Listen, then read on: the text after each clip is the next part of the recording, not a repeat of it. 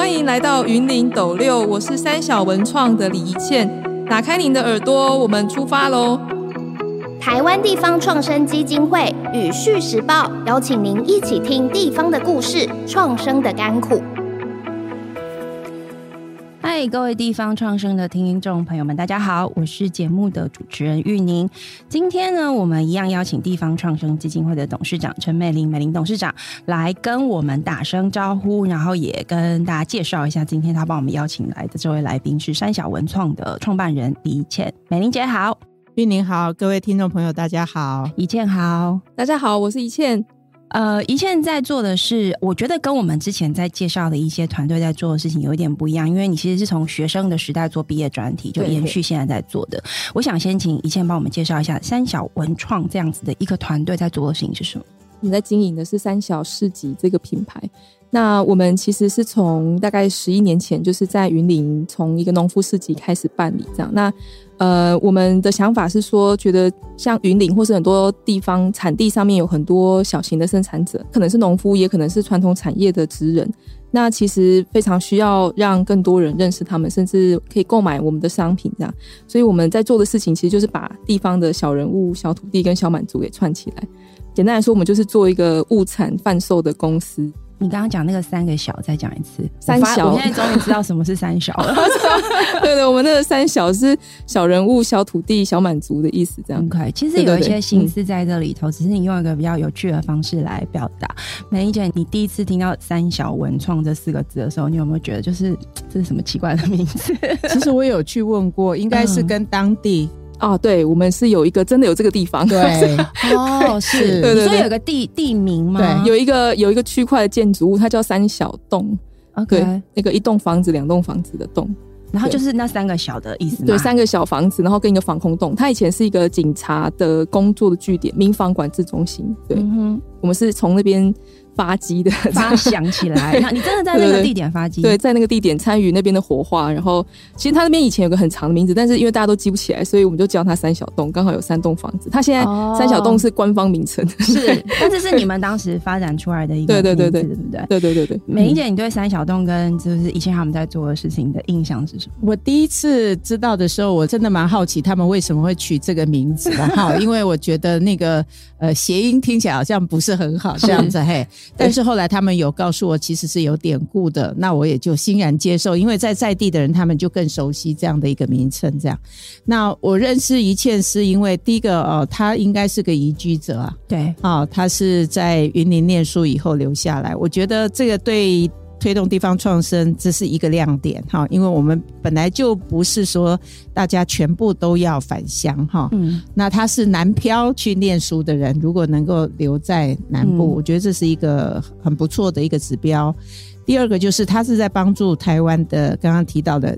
其实最主要还是小农的部分，因为他们的产品还是很有限，想要卖出去通路啦等等，他等于帮他们去整合，然后也让他的产品力能够提升，好设计力啦等等，然后变成他有一个平台去帮他做销售。对，那虽然它叫市集，其实说真的，我们说市集，如果你要能够呃有一定的成果出来的时候。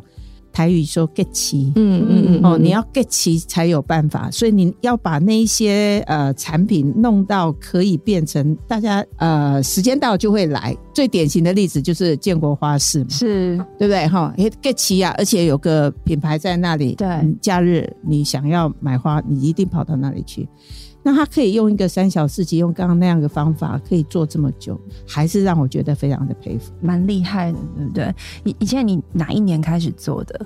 哦，我们是二零一二年的时候开始，所以这样已经十一年啊、嗯。对，你那时候是大学毕业吗？对对对，你是在云林念书，对不对？对。然后我看资料，你是念。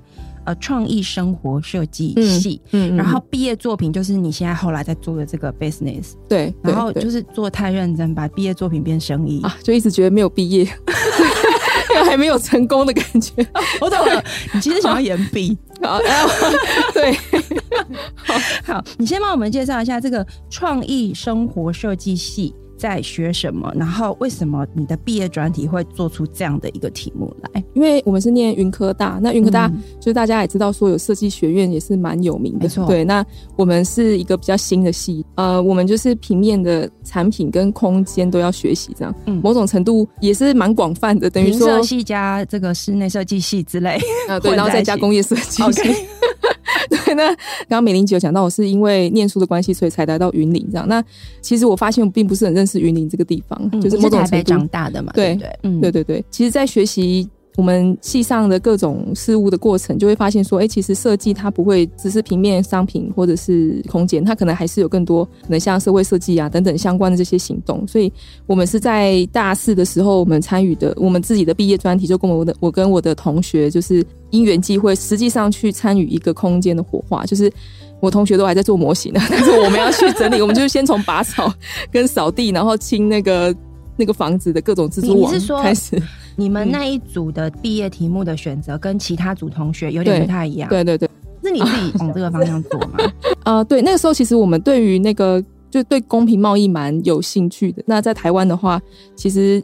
大多也都是农业相关的这个议题，这样，那我们就发现说，哎、欸，其实我们就是在云林，但是那时候我们其实一个农夫都不认识，这样，我们家也没有人务农，然后我也没有田，然后我同学也是一样，反正我们都是移居来这边念书的。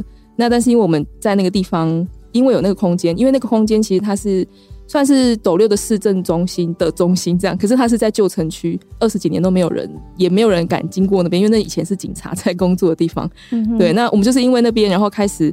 就是认识了更多在地的居民，然后还有在地的生产者。嗯，第一个认识的农夫就是我们那边，因为斗六种文旦嘛，我就是认识文旦柚的农友。嗯、对，然后他就是戴安全帽进去那个 文旦园里面，然后我那时候想说，为什么要戴安全帽？就是我就没有戴，然后我进去以后，我就马上被文旦打到头，然后觉得头很痛。他很知道该怎么躲，就是照顾自己的安全。然后那时候我就觉得田里面蛮有趣的，就是有很多变化性这样。对，所以我们因为这样子，就是有这样的开头。那时候我们就是在那个地方开了一个小农福利社。那个空间本来它以前就是一个指挥中心，想说啊，云林很多的小型农夫，那其实这边也可以当一个就是基地的概念，这样，然后提供大家所需要的东西。嗯，对，那时候当然就是蛮天真的一个想法。对，那呃是因为这样子开始，然后认识了第一个农夫，第二个农夫，然后他们就带我们认识更多的生产者。所以你在那个三小洞的那一个区去找了很多的农友。请他们把他们的作物拿来这个地方，你们协助做一个销售，这样子的一个设计，对不对？对，我们一开始就是活化那个空间，然后透过市集把人带进来，这样子。这个是毕业作品嘛？嗯、对，那个时候他毕业就毕业就回家啦，嗯、为什么要继续做呢？我同学都回家了，没错。所以，所以你是怎么回事？其实也是想蛮多的啊。不过，一个是我对这个蛮有兴趣的，然后另外是觉得说也很想知道。就是其实从产地出发的这个想法可以做到什么程度？我说我跟家里人就说，那我先做一年好了，那 然后第二年的时候再说我。再一年，对，那到现在我说我可能还要再五年，对，那他们还是都有持续问你是不是？有有，他们也是有点担心的、啊。但你自己决定要一直持续做下去的原因是什么？嗯、因为刚刚其实美玲姐有讲到一个重点，就是那个 get 齐这件事情。其实这个很难，因为我们一般去看一个街区有一个小市场，通常是因为人多了，然后大家都需要交换商品嘛，然后有人开始摆摊，它就慢慢长出来。可是你这个是倒过来的。你是对有一个场域要卖东西，然后叫大家来卖，嗯、这困难度应该蛮高的吧？对，所以就必须说一开始真的是希望以后那个设计学院可以多学一些商业，我也很后悔。对于商业，其实说说实在，我们还在努力的学习中，所以其实在，在在这几年做了很多的调整。不过我们一开始的确是有一点土法炼钢，然后就是从这个地方，然后也是先让自己更认识这个产业。所以那时候其实。我大概有一年的时间，我就是在农夫那边打工。反正我就是你说去他田里面吧，对，我就是各种事，他们做什么我就做什么。然后，当然我能做的事情也蛮有限的，毕竟我的效率没有像他们那么高。对，可是我就是自己的确亲身去参与那个所有的过程。像那个稻田都有那个手草嘛，他就是要用手去把草压下去。就是像现在就是很少人会这样做，因为他真的很辛苦，就是腰会很酸。对，而且会手很容易脏啊、刺啊。对对对，其实我觉得。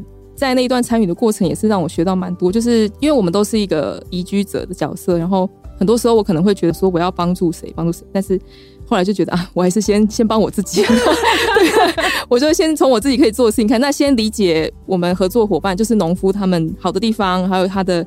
他的状态跟我们可以合作做到什么事情，就是后来慢慢改变我对于就是把自己蹲低一点，我觉得这个是蛮重要的姿态上面的认识跟理解。嗯、所以你现在跟这些农友们的合作关系大概是什么？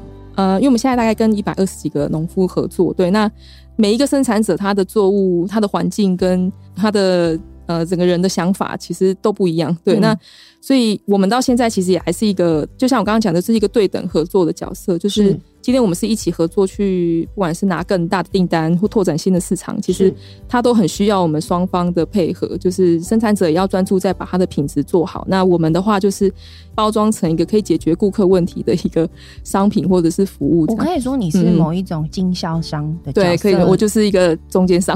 对，但是 等一下这个美伶姐我有点不懂，以前人家在说那个卖菜的这个中间商都是很好赚的啊。我刚刚听一倩讲，我就觉得怎么有点辛苦。你认识他的时候是在哪一年？那时候他的状态是什么？我现在已经不太记得我认识他是在哪一年，因为你看他已经十年了，我们地方双生才五年嘛，所以他其实是起步的就蛮早的。早嘿，那我蛮早就听到他，但是我真正的去到他的场域是这两年，好、嗯，才真正的更深入的去了解。那有时候我是在台北的这个展会去了解他的，因为他们也把三小四集带到台北，让大家看到这样子。嗯、那我我还是觉得不简单啊，因为以农民来讲，我们也提过嘛，以前都是那种中盘商，就是欢呐嘛，我把 我就是把东西交给你，然后交给农会，然后他去拿去卖就好了。对。可是现在的大家的感受已经不一样了，因为就消费者来讲的话，他就希望说那个产品，我们至少要看到它的品质。不管标示也好啦，嗯、包装也好，总要有那个质感嘛。学设计的当然就应该从这里去做出发嘛，嗯、让那个产品，我刚刚讲说，产品透过设计力去提升它的价值嘛。对，那这样的话，对消费者来讲会更喜欢。那甚至呢，我们不一定只是 to C 嘛。甚至还有很多的企业，其实他们有时候需要一些比较有量的东西，那就可以透过这种方式哦。要不然你找那个中盘商，说真的，尤其是农产品的部分是比较困难的。所以能够做农产品，我觉得是不容易哈、嗯哦。那一百二十多个农民，真的讲每个农民哈、哦，个性都不太一样，脾气也不太一样。他可能也有很多很拗的地方，你要去说服他，然后让他接受你的这样的一个营运的模式。需要一点磨合啦，是，所以一步一步走来。那但是他们的那个市集，我倒是觉得很佩服的，就是现在来到他市集的，并不以这个云林为限。OK，哎，我上一次去还有最远的啊、呃，有南投来的，嗯，然后也有台中的东势来的，嗯嗯嗯嗯，你看每个礼拜都来，然后把他们产品带过来。可是他们还是，我问了他们说，那你觉得你为什么这么久都愿意来这个地方？他说他觉得这边人情味很浓哦，哦，然后呢，大家会来跟他聊天这样子，是指来买跟逛的人。对，所以所以我觉得那种呃新的一种模式的市集的营运方式也完全不太一样。嘿，那他们会愿意接受云林，然后也觉得哎，那个警察宿舍现在。也越来越好了嘛，人嗯嗯。真的讲 get 齐了，人有成功对不对？人是进来了，人进来，那如果你能够透过再把那个旧街区有一些导览呐、啊，他们还有很多实作，嗯，甚至他还在那边都会办一些各式的分享会，所以你就会觉得我在假日去到那里，不是只是来买东西的，嗯嗯，我可以做很多不同的体验，然后可以认识很多不同的人。所以最近也有人跟我说啊，其实地方创生就是人要跟人连接啊，这有什么了不起？哦，其实那很难的，对。这个时代最难的就是人跟人的连接，因为大家都在网络上面互动了，连买东西都是在网络上面买。所以一切你在做的事情，刚刚这样美玲姐快速的帮你总结了一下，我感觉你其实专注的不是卖而已。不是我们，我刚刚在讲，就是说那个中间的中盘商在卖菜而已。其实你比较在做的是把你所接触的这些农友，或是从其他地方来的农友的商品，在这个场域里面建立人跟人之间连接的关系、嗯、聊天的关系，只是它的关系的发展是来自于交易，就是商品的交换，对不对？可是我蛮好奇，那其他那些县市的农友们怎么会跑来你这边买东西啊？呃，三小市集一开始我们就是以农夫市集的这个形态，这样台湾的农夫市集大概是在十五六年前开始，然后我们那时候也因为觉得说，哎，有云林有这个产地，然后可以从这样的角度出发，有有这样的市集，那。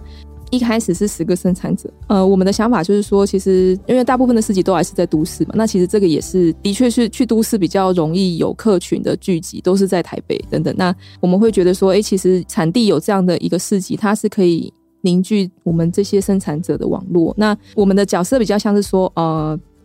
我们像是大家一起找新的客人，类似这样的概念，然后我们去凝聚这个社群。嗯、那市集为什么是每个礼拜？就是因为它就是要维持消费者跟生产者之间的这个关系。是疫情以后，其实市集就是改变的非常多，因为农夫的销售方式也改变，然后消费者的购买方式也改变，然后。然后各种的挑战，所以其实台湾的农夫市集已经很少很少。现在市集都是比较复合式的这种，就是有不只是卖东西而已，对，对不对？对对对对。所以我们其实对于市集的想法也有在改变。就是以前我们市集里面都是农夫比较多，对。那但现在我们发现说，其实很多的生产者他们也面临，就是他要把他的田或是把他的产业交给下一代，就是也都是年轻人。哦、对，那那我们市集的角色就会慢慢转变成说啊，包含在我们是在斗六的旧城区，所以我们。在今年的时候也做了蛮多的尝试，就是让大家更认识斗六这个地方，还有这些生产者，他们等于说它是一个入入口的概念。我们以前的确真的就是卖菜为主，对，那那但现在我们我们因为我们有一个实体的店面，然后我们也有做电商的部分，那其实方便的买到东西这件事情，它已经不会只能在市集发生。所以，我们市集它就变成更像是一个体验互动的这样子的角色。嗯哼，其实都会鼓励我们合作生产者，就是其实每个生产者他都是一个品牌，只是他是农产品。那我们透过市集，然后让大家更了解消费者需求。我不用建一个网站，然后但我就可以在市集，就是可以先了解消费者的需求，是，然后再透过店铺跟电商，甚至是一些跟企业的 ESG 的合作，是，然后把他的商品真的是可以拓展到外面。可是市集对他来说，他还是一个重要的角色，让他联联系这个合作的网络。嗯哼，所以我会觉得说，从产地出发的这样的市集，其实也许都可以有这样子的角色，因为它的重点不是在卖东西，重点是在连接那个网络。所以你的意思是说，我刚刚听你在讲的时候，我就在想象说，那那个时间到的时候去那里逛街的人都是谁？嗯嗯嗯，听起来应该地方的人也不少。然后你刚刚讲一个，我觉得蛮有趣的。你你觉得这个市集的关键是要把这些所有的生产者。连接在一起，彼此变成一个网络。这个网络它有跟没有的差异会是什么？对生产者来说，它的好处是什么？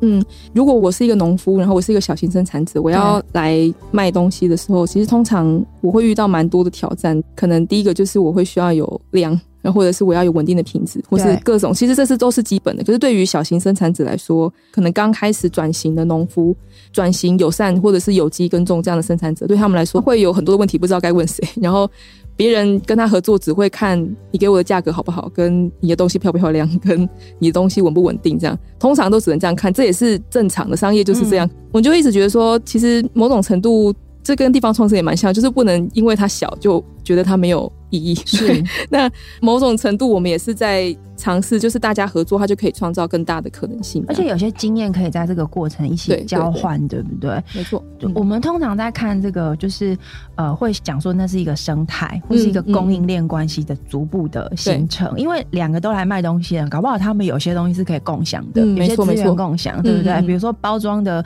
呃公司共享，对之类的服务设计的服务共享。那当然，我在想三小文创，你们公司在这个。过程里面应该是去补足大家比较缺乏的，像刚刚有提到的包装啊、设计，还有就是比如说到台北或到其他的呃都会区去呃做这种展会的参展等等的。可是我觉得有蛮有趣的东西是你刚刚讲的那个连接在一起，嗯大家互相认识的这个过程，这有一点生态跟打群架的概念，也是美玲姐你很常在聊的一个做法。可是我觉得要让大家打群架的难度，就是在于一开始出来做这个事情的人的。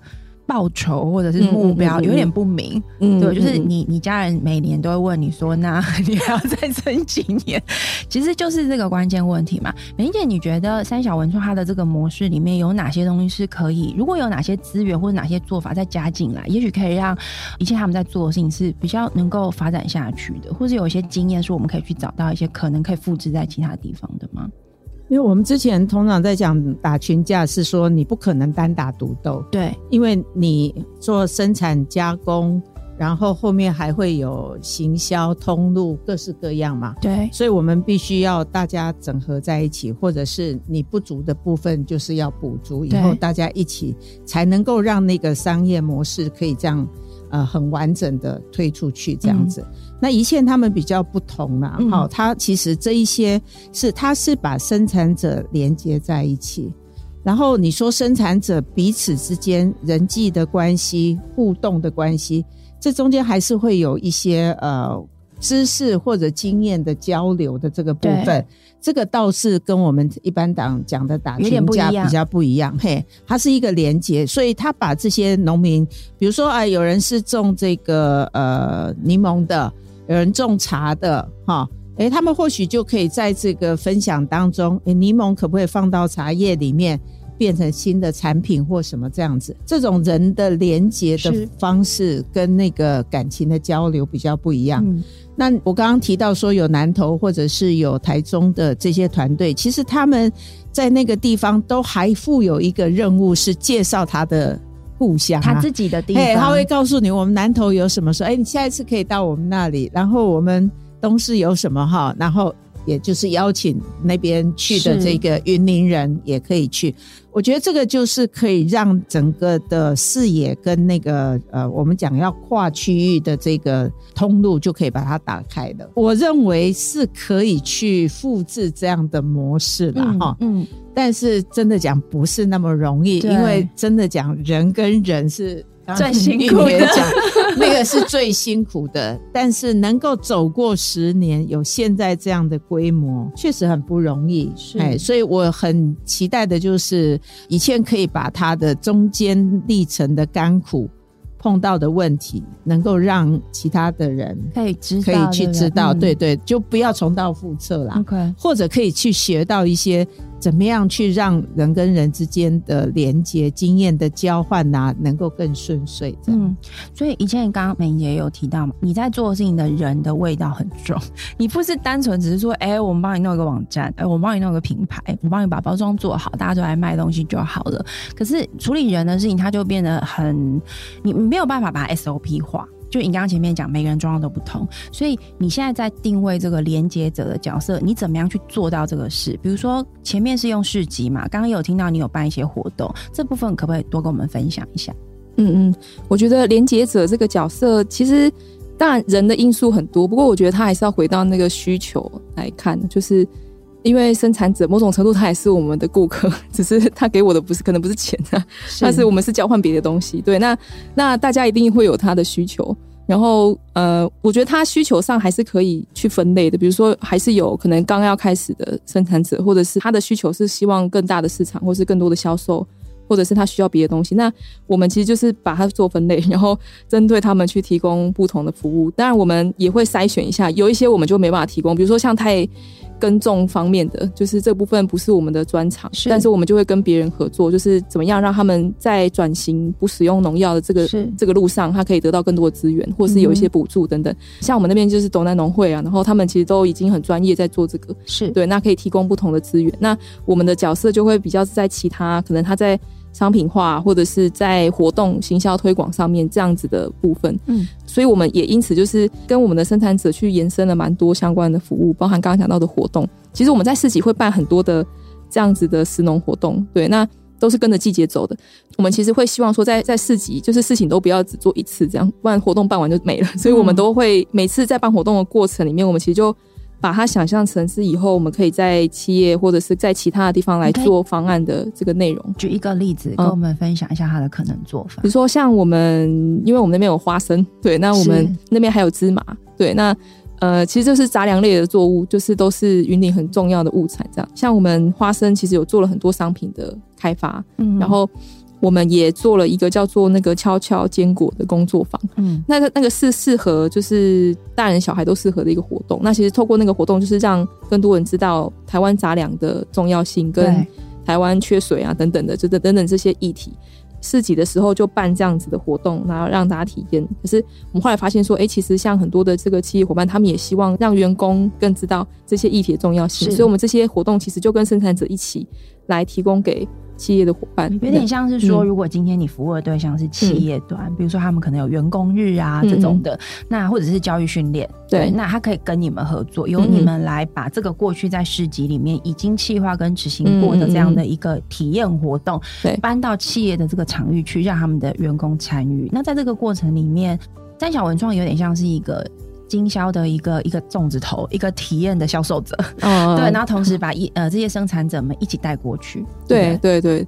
然后我觉得身为连接者，还有一个蛮重要的，就是因为像以前一开始我们的想法就是说，我让生产者跟消费者就是大家越近越好。然后你们自己交流这样，嗯、我就是在后面当那个角色就，就后来我就发现这样就是某种程度有点不负责任，就是我就把它推出去，然后就结束了。对，那可是通常它也能够持续的不妥，因为生产者人力有限，然后消费者他要的可能有时候生产者不一定能够给，他想要更多的服务、啊，他想要稳对稳定的。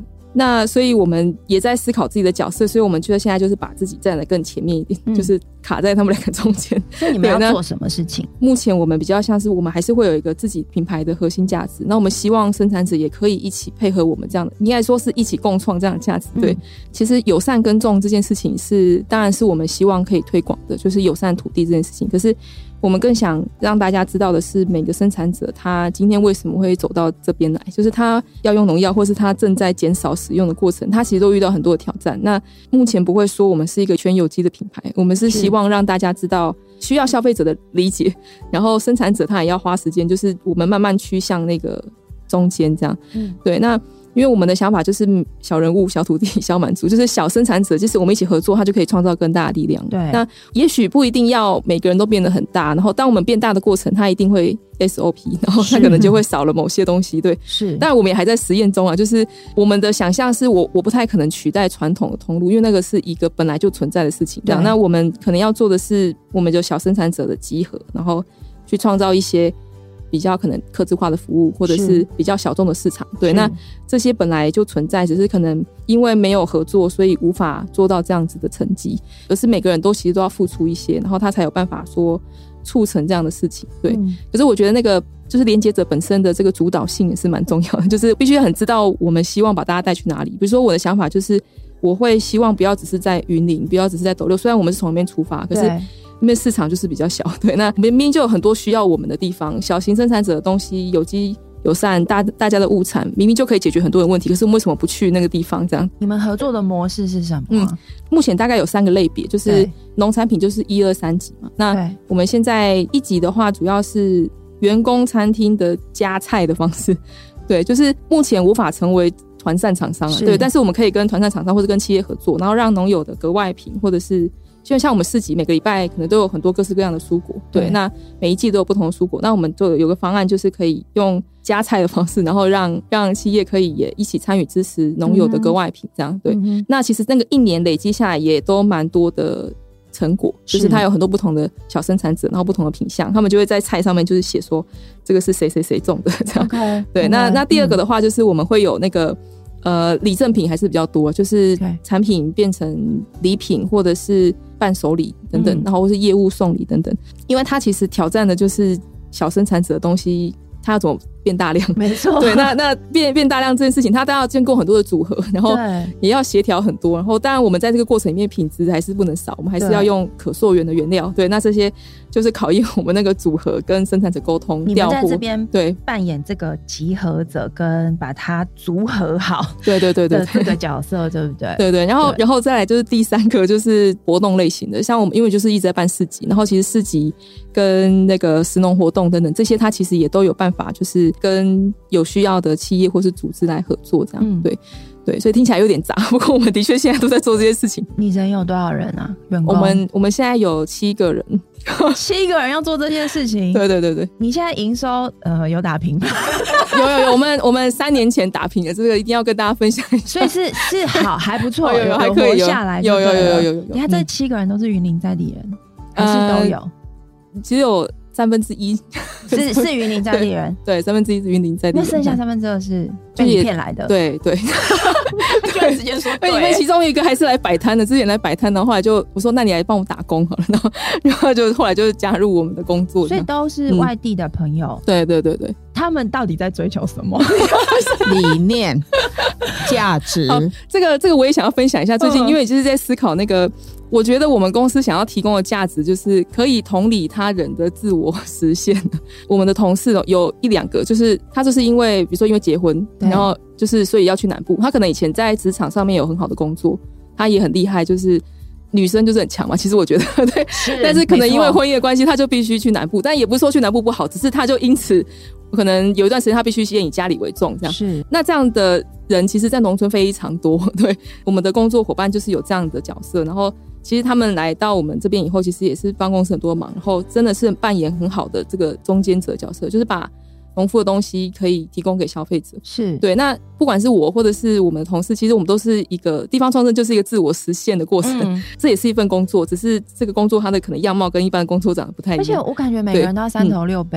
对、嗯、对对。那可是我觉得有很重要，就是我们要能够同理他人，就是同理他人这件事情，我觉得是像农业，就是变化真的太大。就今天还跟你说 OK，明天就不能出货，然后我已经跟人家谈好了，但就是不能出货，我也没办法这样。所以我会觉得我们公司是希望。不管是农夫也好，或者是工作者，可以在这样子合作的氛围下面，可以同理他人，又可以做自我实践。嗯，你觉得你获得了最大的这个成就感跟自我实现的那个感受是什么？因为刚刚前面我有问美英姐说，这东西可不可以复制嘛？嗯、对不对？美英姐觉得是可以的，但是有很多的经验是要分享出来的，是是是，因为你的很多选择跟我们所熟悉的一般的这种商业模式其实不太一样。对，可能也还好，你没有学，你知道吗？所以也是，你才会有机会走出。一个一条新的路径，嗯，你你可不可以分享一下？你觉得你们团队刚你刚刚说的那个在追求那种成就感，对的来源是什么？什么东西会让你觉得就是天啊，你真的好喜欢你现在做这个事情？嗯，我觉得这个事情还蛮特别，就是它就是一个被人需要的感觉。我觉得那个成就感，就是不管是在哪个工作，其实都一样。然后真的是去做到了什么事情，然后看到那件事情的促成或者是改变，这样。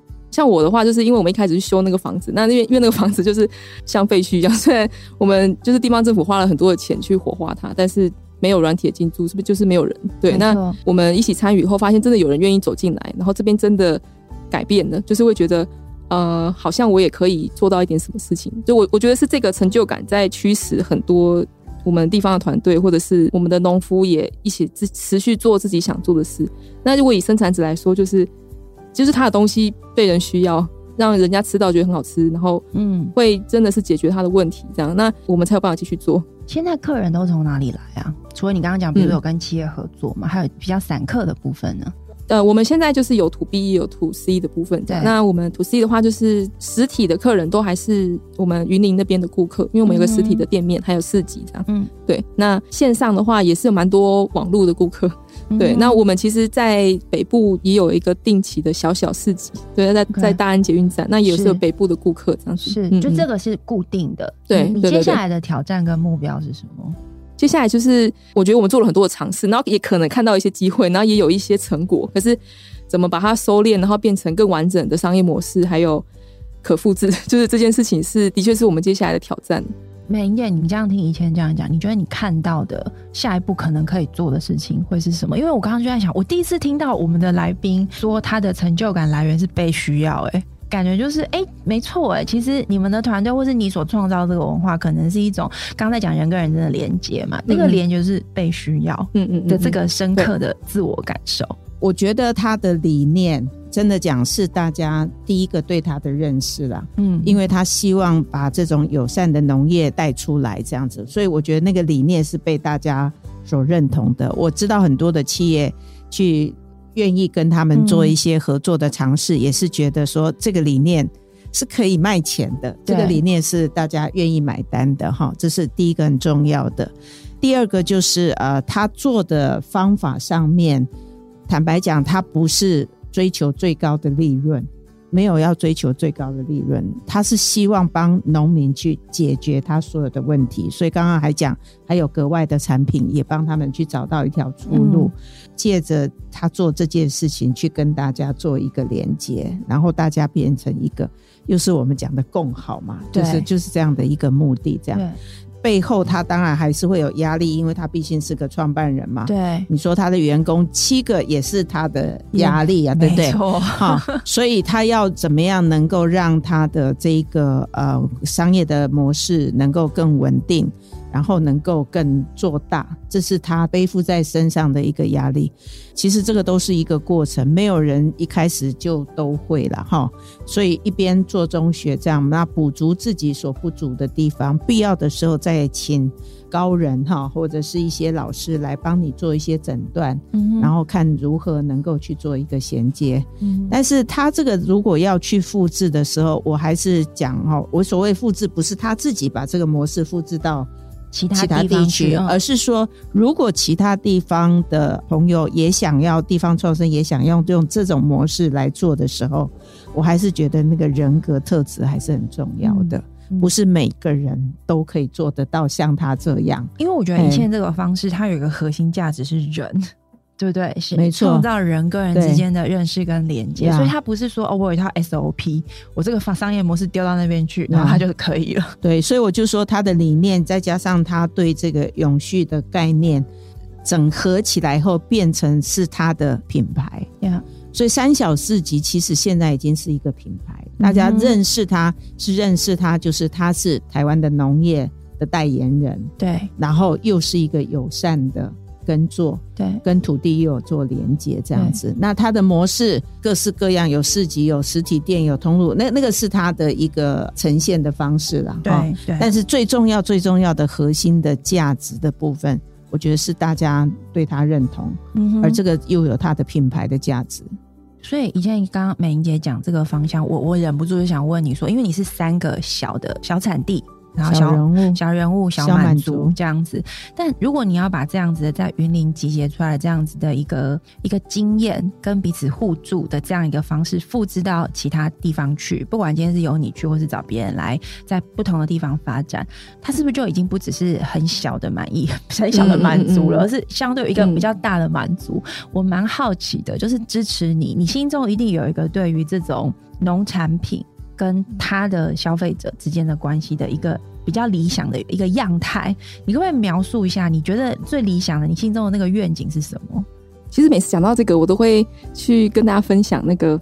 就是太阳能屋顶型太阳能啊，就是因为太阳能以前我们都是火力发电等等，它就是集中在一个地方，然后但现在就是有很多分散式的这个供应。我的想象就是说啊，其实农业也会有一条是分散式供应这样子的方式。像我们在云林，可能就是以云林周边的生产者为主。那当然我们这边就是会有我们这边的特色的物产，或者是这个季节才有的东西。对，那范围可能大一点，因为台湾其实也。没有很大，对，它的范围可能大一点，比如说在中部地区这样，那是。邻近的这些乡镇，那我们这边就可以供应特色的一个集结，嗯，对，那可能在北部，然后会有另外一个这样区域的集结，然后它它就是一个分散式供应的概念。嗯、那当然，这两三个区域之间呢，其实它也还要有一个一个支持系统，就是。嗯不管是财务或是法务等等相关的东西要来支援，然后对，但是地方的这些特色它是可以被凸显的，那不会是像以前我们这可能全部都是集中在同个地方，然后我们就是卖那几种，越卖越好就继续种，那不好的就删掉，对，保留这样的特色跟小型的可能性是。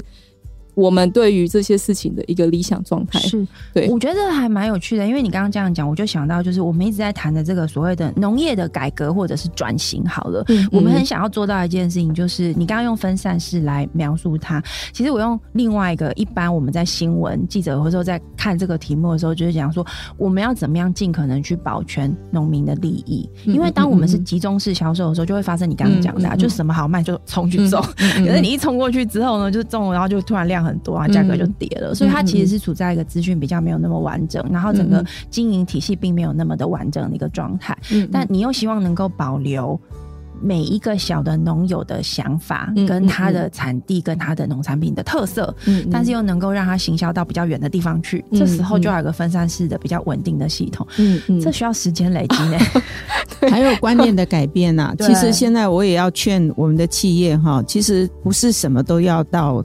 大量。嗯，哦，我常常被问到说啊，你们这个地方创生他们的产品能不能量大到我可以把它卖到国外啊，或者什么？